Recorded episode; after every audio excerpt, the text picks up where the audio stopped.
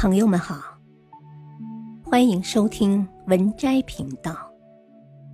本期分享的文章是范仲淹家训，让一个家族兴旺了八百年。向内寻求于心，向外寻求于道。范仲淹先生从小就有救人救世的大志。一生积功累德，不疲不厌。他常说：“先天下之忧而忧，后天下之乐而乐。老吾老矣，及人之老；幼吾幼矣，及人之幼。”这是他的人生目的。范仲淹曾留下家训百字铭，他的子子孙孙代代相传。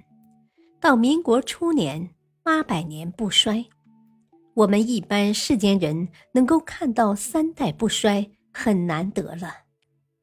一，孝道当竭力，忠勇表丹诚，兄弟互相助，慈悲无过境。古语说：“打虎还得亲兄弟。”上阵还需父子兵，兄弟间理应相互帮助、相互关心。我们持家立业，必须得注重孝道，维系好家庭成员之间的良好关系，不遗余力。无论是孝道也好，丹诚也好，丹诚也罢，都是慈悲的体现。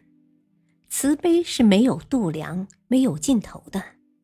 这二十个字是告诫后代们要注重孝道和慈悲，才能团结齐心，创建和美家庭。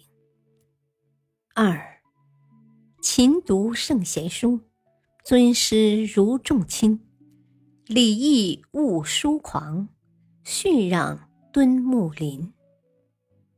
书到用时方恨少。如果我们平时能够勤学苦练，一旦真正用到知识的时候，也不会惊慌失措。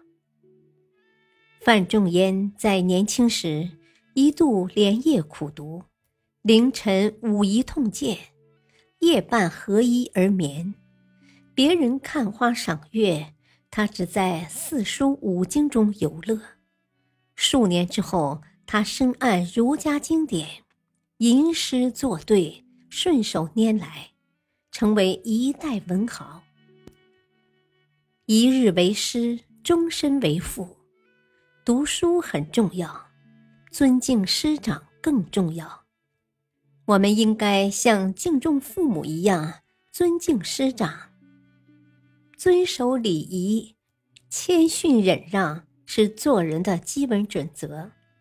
如果一味疏忽，用狂妄的心态去为人处事，必将事倍功半，得不到理想的结果。驯养敦睦邻，即是说，唯有谦逊忍让，用宽厚和善的态度，才能促进邻里和睦。这二十个字是告诫后代们，要知道谦卑宽厚，能够彬彬有礼、友好待人，才能广结善缘。赢得福报。三，敬长与怀幼，灵恤孤寡贫，谦恭尚廉洁，绝戒骄傲情。尊老爱幼历来是我们的传统美德，体恤鳏寡孤独与弱势群体，同样是每个人应该具备的基本品德。像现在在公交车上设有老弱病残席，在乘车时设有老弱病残孕专用通道，为百姓办理农村合作医疗保险等，都是敬长怀幼、体恤孤贫的直接体现。大至一个国家，中至一个团体，小至每一个人，都应该有这种情愫。能够发扬敬长与怀幼、连续孤寡贫的精神。满招损，谦受益。我们为人处事，要具备谦虚与怜悯的品质，千万不要骄傲自满、恃权傲物。这二十个字是告诫后代们要知道尊老爱幼，富有同情心，能够戒骄戒躁，谦恭廉明，才能树立威信，为人信服。当见大节，不必切论曲直，取小名招大回矣。这是范仲淹留给子孙的一句名言。感谢收听，下期继续播讲本篇文章，敬请收听，再会。